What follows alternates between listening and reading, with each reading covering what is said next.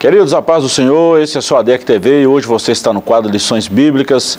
Estamos estudando a lição de número 3, o avivamento no Novo Testamento. E nós estamos tratando nesse trimestre, no primeiro trimestre de 2023, Aviva a tua obra, o chamado das Escrituras ao quebrantamento e ao poder de Deus. Já estudamos duas lições falando sobre avivamento e hoje nós vamos falar desse avivamento no Novo Testamento. O textual da nossa lição está no Evangelho de João, capítulo 4, versículo 10, está escrito assim: Jesus respondeu e disse-lhe: Se tu conheceras o dom de Deus e quem é que te diz, dá-me de beber, tu lhe pedirias e ele daria água viva. Verdade prática. A palavra de Deus revela raízes de um verdadeiro avivamento espiritual que perpassa a história.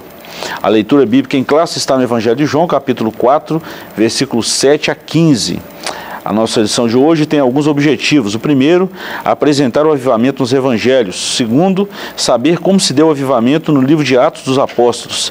E terceiro, conhecer o avivamento nas epístolas e também no Apocalipse. Comigo, o professor Joás, nós estamos na terceira lição. Nessa lição nós vamos falar sobre o avivamento no Novo Testamento. A lição de semana passada nós falamos do avivamento no Antigo Testamento e a primeira lição nós falamos do avivamento espiritual, num contexto panorâmico de toda a Bíblia e até mesmo nos tempos modernos. É, nós vamos chegar na última lição, a lição de número 13, falando Aviva ao Senhor a tua obra. Mas até chegarmos lá, nós vamos falar do avivamento em vários níveis, em várias é, características, em pontos diferentes, em lugares diferentes.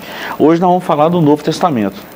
É uma lição muito boa para a gente parar, pensar, discutir e rever alguns conceitos dos nossos dias também, né?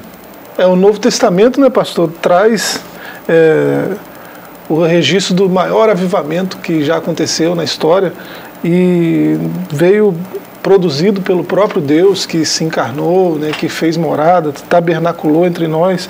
E no registro aqui da nossa leitura bíblica e também do texto áureo, né, nós vemos o maior exemplo né, que ele mesmo diz que aquele que, que provasse da água que ele tinha para oferecer, né, seria como uma fonte de água viva a jorrar para a eternidade. Né, então, jamais teria sede de novo. Então, é, esse é o avivamento genuíno né, e é o maior avivamento é, de que se tem registro. Né, você, você ter uma vida nesse nível, né, que transborda em vida para outras pessoas, né, é, como uma fonte que jorra vida né, é, e se espalha é, ao redor. Né, essa promessa é uma promessa de um avivamento é, sem precedentes na história né, e que é, tem, tem como base a própria palavra, né? porque se a gente é, olhar os, os melhores comentaristas, os melhores exegetas, eles vão fazer uma referência aí dessa água que vai, que vai trazer para nós essa ideia de que o que Jesus está oferecendo é um lavar pela palavra, né? É, de modo que essa, essa pessoa mesmo, transformada pela palavra dele, de Cristo, né, pelo Evangelho, se torna é, uma fonte né, para outras pessoas na medida em que espalha essa, essa fonte transformadora e, que produz avivamento, né, conforme vai reproduzindo essa palavra né, que transformou a vida dela. Né?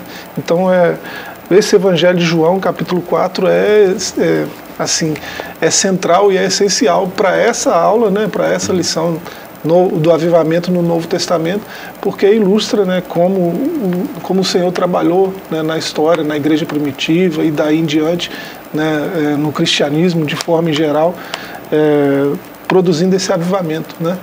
Muito bom. Bom, vamos entrar na nossa sessão, professor. Nós vamos falar aqui no primeiro capítulo, Avivamento dos Evangelhos, depois o segundo capítulo, Avivamento em Atos dos Apóstolos, e o terceiro capítulo, quando a gente vai encerrar, nós vamos falar nas Epístolas e também no Apocalipse. É uma lição muito grande para ser discutida em pouco tempo, é. né? mas nós vamos dar uma, uma visão panorâmica dessa lição aqui a todos que estão nos acompanhando. Introdução. Nessa lição, temos um panorama geral a respeito do avivamento no Novo Testamento. Estudaremos o avivamento trazido por Cristo mediante os homens comissionados por ele para proclamar a mensagem de boas novas para Israel e o mundo. Desse modo, nosso Senhor trouxe a mais poderosa mensagem que os homens ouviram, a mensagem do reino de Deus.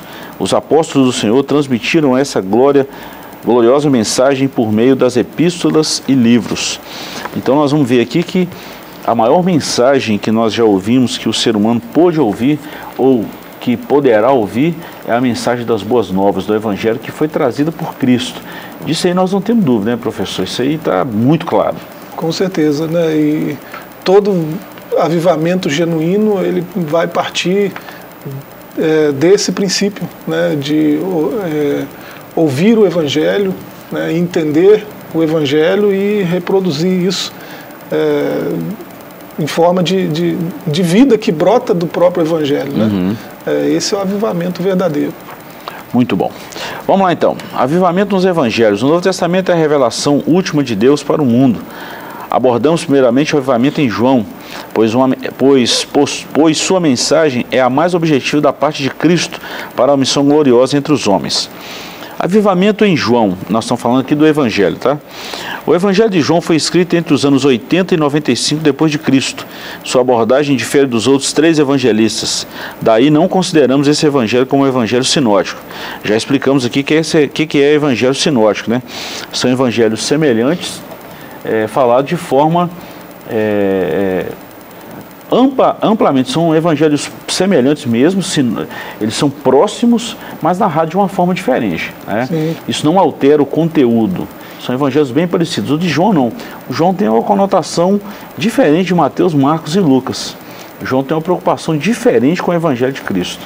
É, enquanto Mateus, Marcos e Lucas é, se preocupam em, em demonstrar é, o reino que, que havia chegado na pessoa de Cristo, né? demonstrar sua humanidade e muitas vezes sua divindade também, mas o foco deles estava no reino. Né? Uhum. É, e aí, cada um com seu público-alvo, né? É, uhum. esses, esses evangelhos foram endereçados a um público, né? cada um deles. Então, uhum.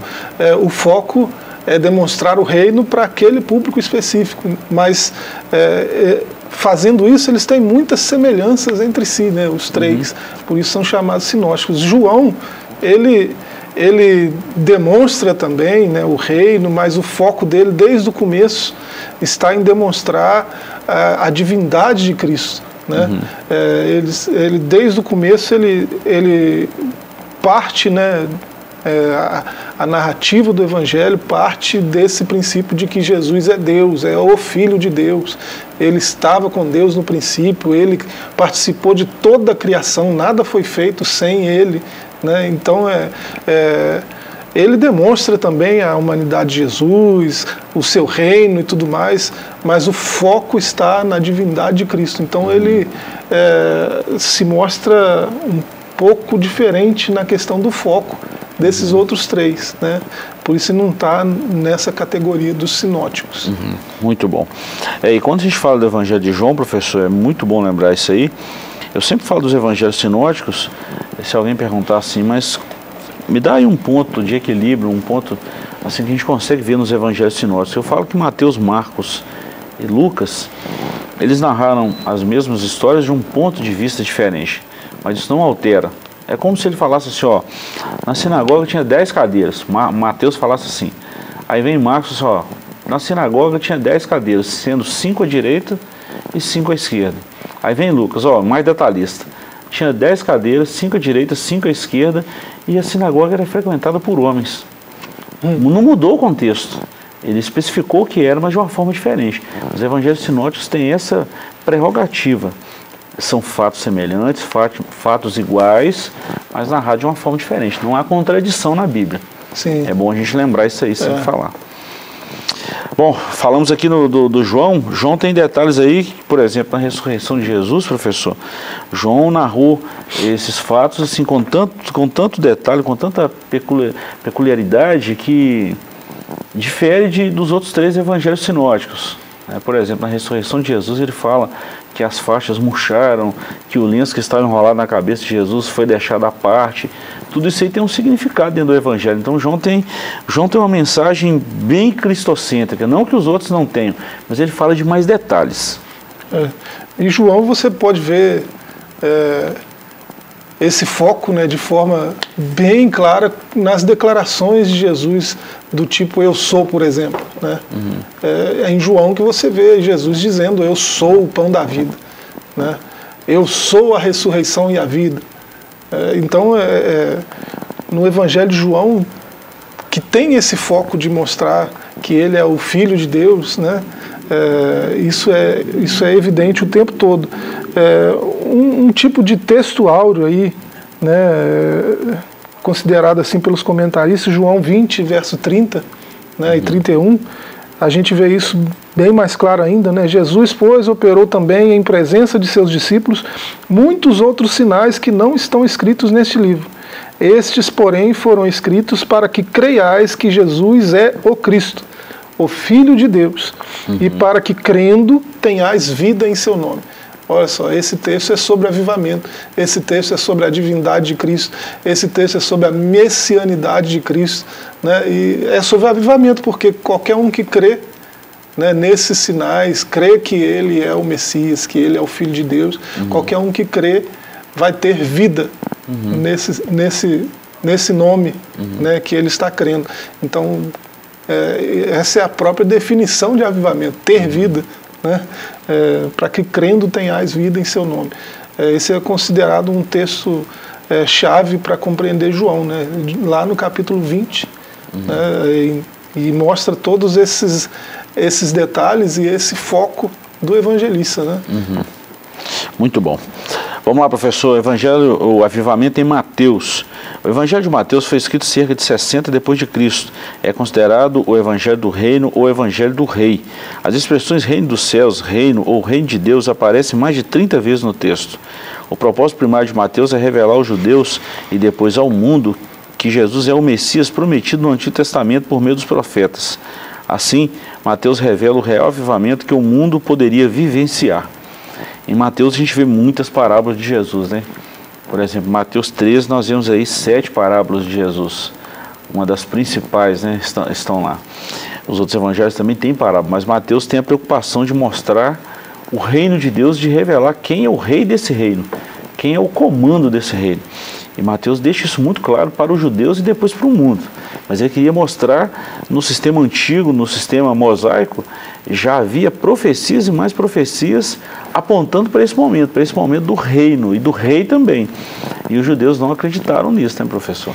É, Mateus é o evangelho do reino, né? Qualquer um que quiser compreender é, o reino messiânico né, terá que se aprofundar na leitura, no estudo desse livro é, porque você vê mais de 30 vezes, né, uhum. reino aparece aí, é, e ele, ele é o evangelista que registra que o reino já chegou, que o reino já veio, que uhum. o reino já está entre os cristãos, entre os seguidores de Cristo, uhum. né, é, como, como uma degustação né, daquele reino que virá, né, uhum. aquele reino messiânico que a gente tanto falou na, na, no trimestre passado, né?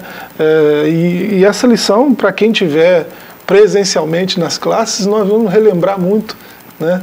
É, o trimestre passado. Né? É impossível falar de João 3 e não lembrar lá de Ezequiel 36. Né? Uhum. É, aquela água que Jesus faz referência já foi profetizada lá em Ezequiel né, uhum. para trazer um avivamento para o povo de Deus, para a nação escolhida. E esse avivamento se espalharia por toda a terra.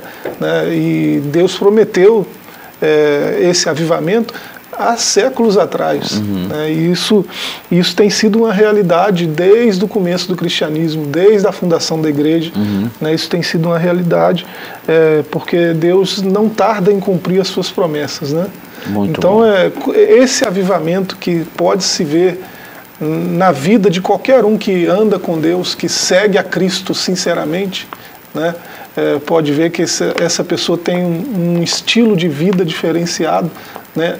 Você vê mais vida numa pessoa assim do que em qualquer outra pessoa. Uhum. Né? Então, isso já é uma degustação do reino que está por vir. Uhum. Muito bom. Vamos lá, o avivamento, ponto 3, em Marcos.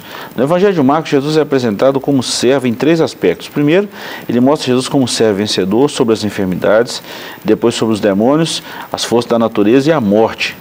Segundo aspecto, o evangelista apresenta Jesus como servo sofredor, maltratado pelos líderes judaicos, sacerdotes, traído por Judas e um, um, dos seus discípulos, e humilhado pelos soldados romanos. Terceiro, Marcos apresenta Jesus como servo triunfante. A mensagem do anjo às mulheres que foram ao seu túmulo afirma: já ressuscitou, não está aqui.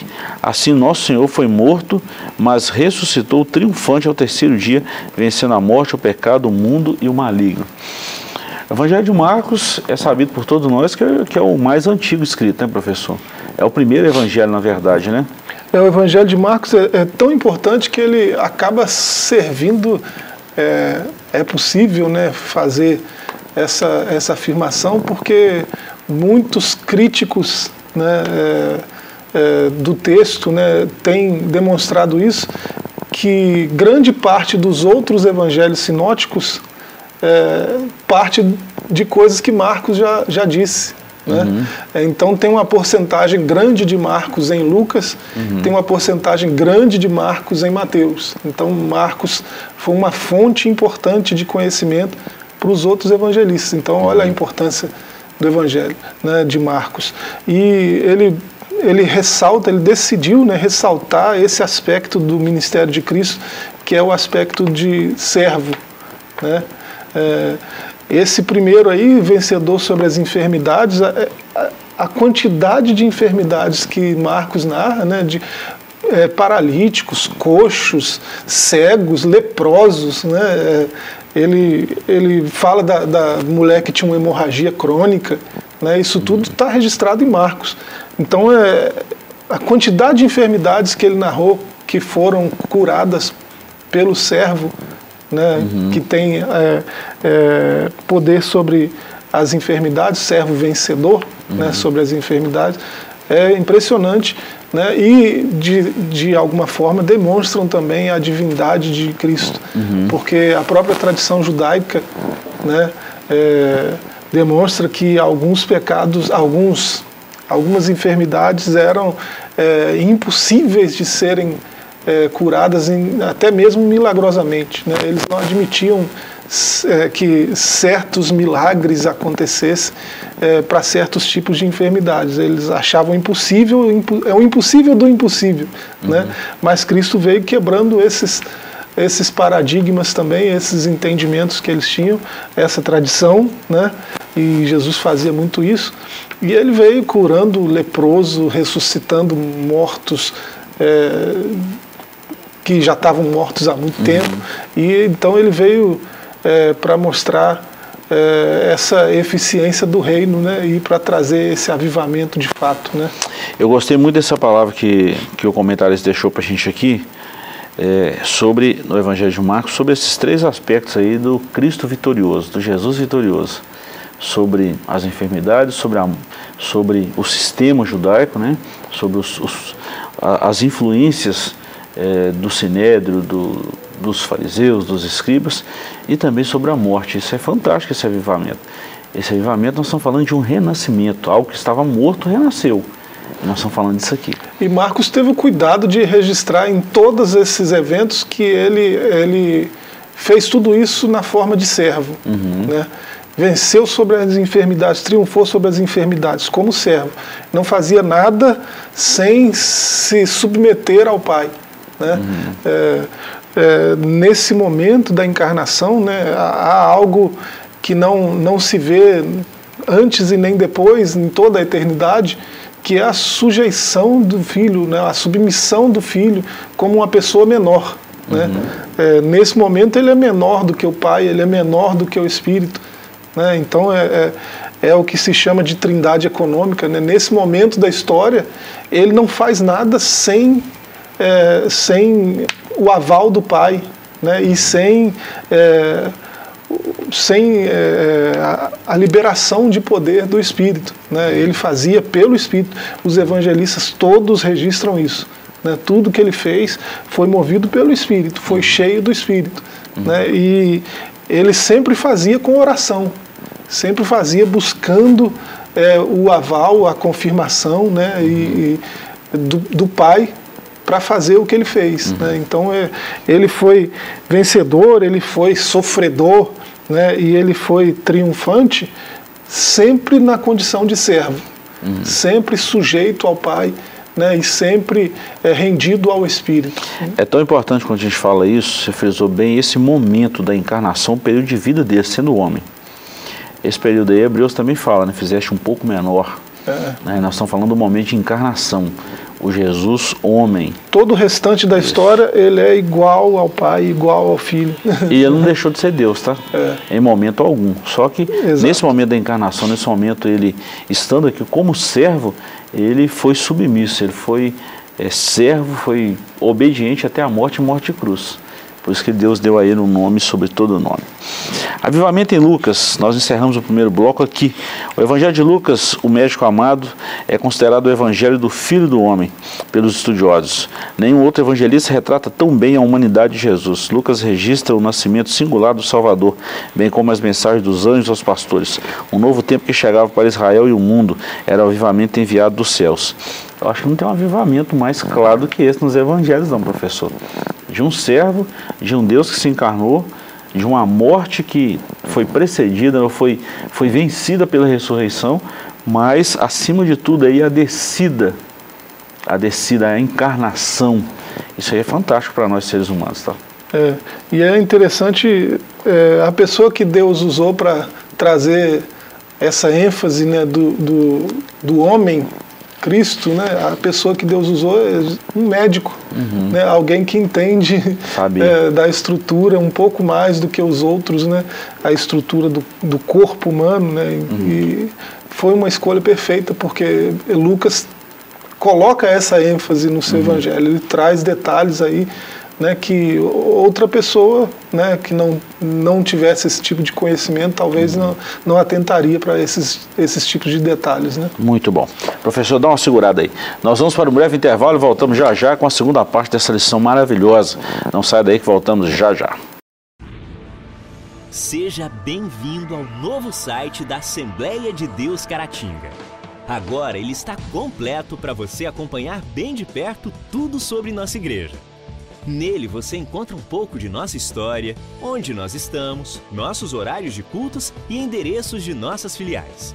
E ainda você poderá fazer seu pedido de oração, sua contribuição, acompanhar nossas notícias, entrar em contato conosco e muito mais. Mais uma forma de você acompanhar tudo o que acontece na Assembleia de Deus Caratinga, de onde você estiver. Acesse agora assembleiadedeuscaratinga.org. Estamos de volta com o seu ADEC TV e hoje no quadro Lições Bíblicas estamos estudando a lição de número 3. Lembrando que estamos falando, professor, é, do primeiro trimestre de 2023, a Viva a Tua Obra, o chamado das Escrituras ao quebrantamento e ao poder de Deus. Estudaremos 13 lições maravilhosas sobre avivamento. Professor, no primeiro bloco nós falamos aí do avivamento no, nos evangelhos. Nós precisaríamos aí de muito tempo para falar desse avivamento nos evangelhos. Agora nós vamos falar em Atos dos Apóstolos, que é um outro tema muito estudado na teologia, né? na história da igreja.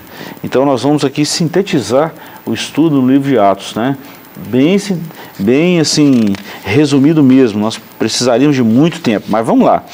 Avivamento dos Atos dos Apóstolos. A gente pensa que avivamento só foi a partir de Atos 2, mas quem preparou o caminho para avivamento mesmo começou lá no Antigo Testamento. É, Cristo veio e executou a obra que só ele poderia executar e outorgou a descida do Espírito Santo à, à igreja triunfante. A igreja queria dar sequência no trabalho de Cristo. Mas o avivamento chave mesmo, nós já falamos dele aqui. O Antigo Testamento é a base, Cristo é, o, é a mola propulsora disso aí, é o divisor de águas. E agora nós vamos ver a ação do Espírito Santo no, no Novo Testamento aqui, a partir de Atos e nas epístolas. É, no Antigo Testamento, como a gente viu na aula passada, né, é, é, esse avivamento veio sendo construído né, uhum. no decorrer do tempo, conforme o povo eleito de Deus se relacionava com ele né, esse avivamento veio sendo, é, as bases para um avivamento genuíno né, vieram sendo construídas aí ao longo da história, né, do caminhar desse povo de Deus com, com o seu Deus. Né? Uhum. É, e assim, os profetas do povo de Deus também registraram né, que haveria algo muito maior acontecendo né, que viria um avivamento muito maior, muito mais expressivo, muito mais importante, né, é, num futuro é, próximo né, a eles, é, e alguns 800 anos antes, 700, 600, muitos anos antes, né, até 400 anos antes, né, é, vieram falando desse avivamento que viria. E, assim, é, poucos é, judeus, né, povo eleito de Deus, atentaram é, para palavras como a de Joel, por exemplo, né, uhum. que esse avivamento não dizia respeito exclusivamente ao povo de Deus, ao, aos judeus. Né? Uhum. É, esse avivamento ele ultrapassaria as fronteiras uhum. de então, né? porque até lá é, o Espírito vinha é, de forma regrada e específica sobre como uma comunidade específica, sobre um povo específico dentro dessa comunidade, uhum. né? pessoas especiais ali nesse meio. Né? E assim, esse avivamento que viria, é, o Espírito seria é, derramado sobre jovens, crianças, mulheres, escravos, né, né, pessoas de outras etnias, né, os gentios, né, as uhum. nações. O Espírito viria sobre as nações. Uhum. Né, então, profetas como Joel profetizaram isso. E Atos registra como essas profecias se cumpriram uhum. na igreja primitiva.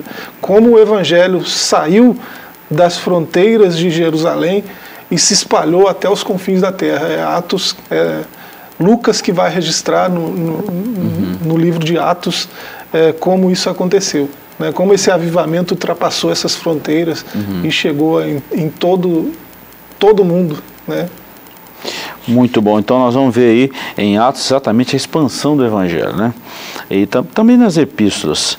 É o avivamento da igreja primitiva. No primeiro capítulo de Atos, o evangelista registra as palavras de Jesus, quando nosso Senhor disse aos apóstolos em sua despedida: Vós sereis batizados com o Espírito Santo não muito depois desses dias. O cumprimento dessa promessa na vida da igreja seria o maior avivamento ocorrido na história. Vamos ler o ponto 2 aqui, a gente fala aqui, a descida do Espírito. O batismo no Espírito Santo, registrado em Atos 2, é o cumprimento da promessa de Deus feita em 835 a.C. em Joel. Esse evento trouxe um avivamento espiritual no nascimento da igreja. Antes da chegada do Espírito Santo, Nosso Senhor reuniu discípulos e deu a grande comissão Dias depois receberam o cumprimento da gloriosa promessa, quando foram cheios do Espírito Santo, para executar a grande comissão. Para pregar o Evangelho é preciso receber o avivamento que vem do alto. Bom, professor, em Atos Apóstolos aqui nós precisaríamos de muito tempo para falar dos 28 capítulos ali, como aqueles primeiros discípulos, aqueles primeiros 120 crentes ali receberam o Espírito Santo e o trabalho que essa igreja primitiva fez no mundo espiritual. Né? Em tão pouco tempo, é, impelidos pelo Espírito Santo, eles conquistaram o mundo antigo, vamos falar assim. É. Hoje, hoje a gente vê tanto método né, é, de implantação de igreja, de crescimento, a gente vê tanta coisa é, sendo produzida nesse sentido, né, em, em, forma de livros, em forma de masterclasses, em forma de, de um monte de coisa, de coaching, né, é, de plantação de igreja e crescimento de igreja, coisas do tipo. É, e desconsidera-se né? Parece que não leram Atos direito, né? É, aqueles homens já eram crentes, já eram cristãos, né? já tinham o Espírito Santo, né? É só ler os evangelhos sinóticos aí direito que vai, dá para perceber isso. Né? Eles, eles já tinham o Espírito Santo, já andavam com Jesus, já eram cristãos, né? já, já, já tinham o que precisava né? para produzir essa vida né, de que Jesus falava, mas é, ele fez uma promessa é, mais, mais ousada, né, que vai além disso, além de ser cristão, além de ter o Espírito Santo, né, que é ser cheio do Espírito Santo. Uhum. Ele falou que isso era possível. Né, e conforme todas as palavras que ele fala, né, sempre acontece. E aconteceu e foi registrado aí em Atos 2. Uhum. Né? Aqueles homens que já eram crentes, que já tinham o Espírito, foram revestidos, foram cheios do Espírito, né? para com poder e mais ousadia, e mais intrepidez, e mais coragem anunciar o Evangelho até os confins da terra. Né? Uhum. E é por isso, só por isso, que a igreja cresceu de 120 para 3 mil em pouquíssimo tempo. Só por isso. Né? Não é por causa de método, não é por causa de, de, de fórmula, né? uhum. né? é por causa do Espírito. Uhum. Né? É por causa do avivamento genuíno produzido pelo Espírito de Deus uhum. e sempre acompanhado da palavra. Né? Uhum. É, não fosse aquela pregação daquele homem cheio do Espírito, aqueles três mil não viriam. Né? Uhum. Então, sempre palavra e espírito, né? E isso, essa, essa é a fórmula. Se uhum. tem que vender uma fórmula, que seja essa. Né? Uhum. Nós, nós precisaríamos, professor, de muito tempo para falar de Atos dos Apóstolos. Atos dos Apóstolos tem início e não tem fim, porque a história continua, né? A ação do Espírito Santo continua nos dias atuais. Isso é fato. Agora, uma visão panorâmica, panorâmica dos 22 capítulos, a gente consegue ver aí é, em Atos 1 a promessa, no 2 a descida do Espírito Santo, no 3 o primeiro sinal ali de Pedro e João, no 4 eles são presos e são soltos daquela prisão, no 5 acontece ali aquele episódio de Ananias e Safira que trouxe temor para a igreja, no capítulo 6 a instituição dos primeiros diáconos, no 7 o, o, o Marte Estevão, no 8 o evangelho começa a chegar em Samaria, Filipe cheio do Espírito Santo e 9 a conversão do apóstolo Paulo. Do 9 para frente, em 10 do Evangelho chega na casa de Cornélio, né? chega fora, em cumprimento à profecia de Joel de novo. Do capítulo 11 para frente, nós vemos aí as viagens missionárias de Paulo, a preparação à igreja em Antioquia da Síria. Envia esses homens e a gente vê o quanto o Espírito Santo trabalhou na pregação do Evangelho, impeliu esses homens, encheu eles e eles pregaram o Evangelho. É, é muita coisa em Atos dos Apóstolos e a gente vê a, a, o resumo de tudo isso aqui é exatamente a ação do Espírito, nenhum subterfúgio humano. Isso aí está fora. É, não tem nada que para alguém cheio do Espírito Santo. É né? Na, cadeias, açoites, é, apedrejamento, nada disso parou. Esses uhum. homens avançaram e o evangelho se espalhou pelo mundo todo da época em pouquíssimo tempo. Muito bom. Outro tema importante aqui, professor, e nós encerramos aqui, é o avivamento nas epístolas e também no Apocalipse. Nas epístolas paulinas, após a sua dramática conversão, o apóstolo Paulo passou por uma radical transformação de vida. De perseguidor, Deus o transformou em pregador e apóstolo e doutor dos gentios. Esse, esse, essa citação está em 2 Timóteo 1,11.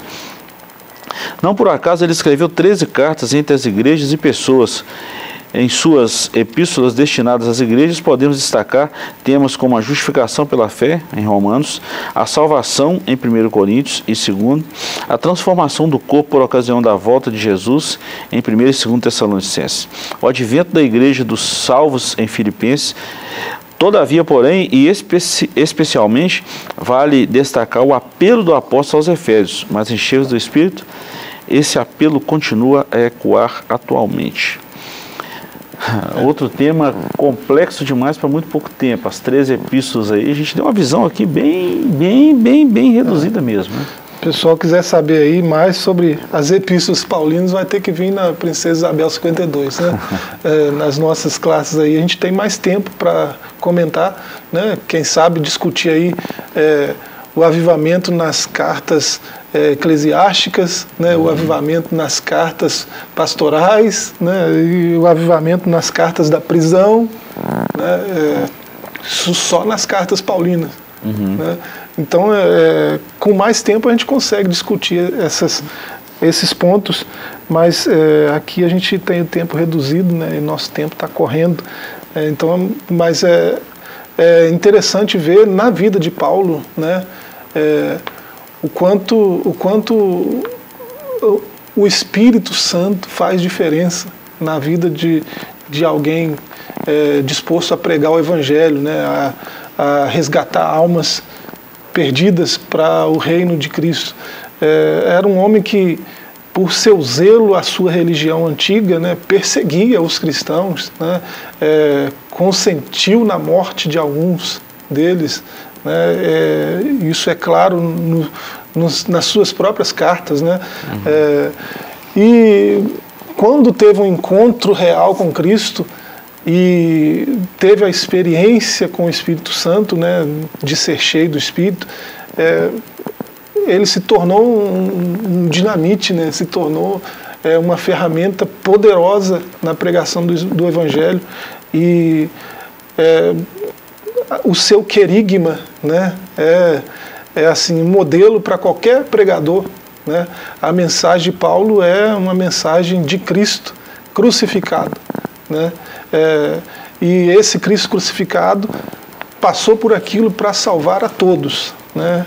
judeus e gentios, né? É, homens e mulheres, né? de qualquer etnia, de qualquer povo, tribo, língua e nação. Né? É, e isso fica evidente nas suas cartas e inclusive no registro de, de, que Lucas fez em Atos uhum. dos Apóstolos. Então é, é, um conteúdo riquíssimo. Como é que a gente vai falar disso assim, uhum. né? tão, com tão pouco tempo? Uhum. É.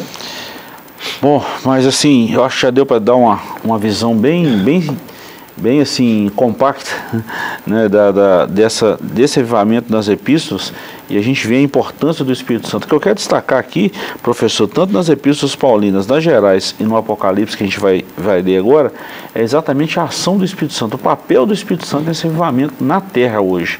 Né, nós vimos isso no mundo antigo, através lá no Antigo Testamento, e agora no Novo, a partir da descida do Espírito Santo. Em Atos dos Apóstolos, já falamos aqui, nas epístolas paulinas, está repetindo o que está em Atos, né?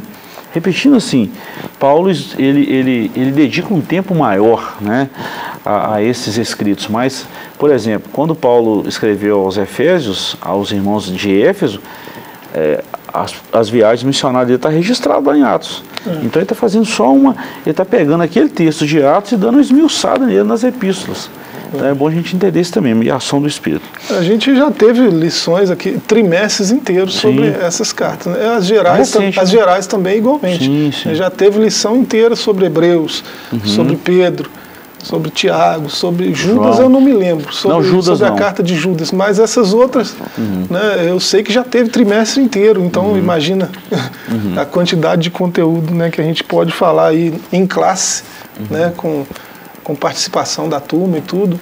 Né? É um conteúdo muito rico. Eu quero aproveitar uma oportunidade aqui, nós já estamos quase encerrando, mas falar para você o seguinte, você que está aí sempre nos acompanhando, tem um monte de comentário das nossas lições aqui no nosso canal no YouTube. Dá uma olhadinha lá.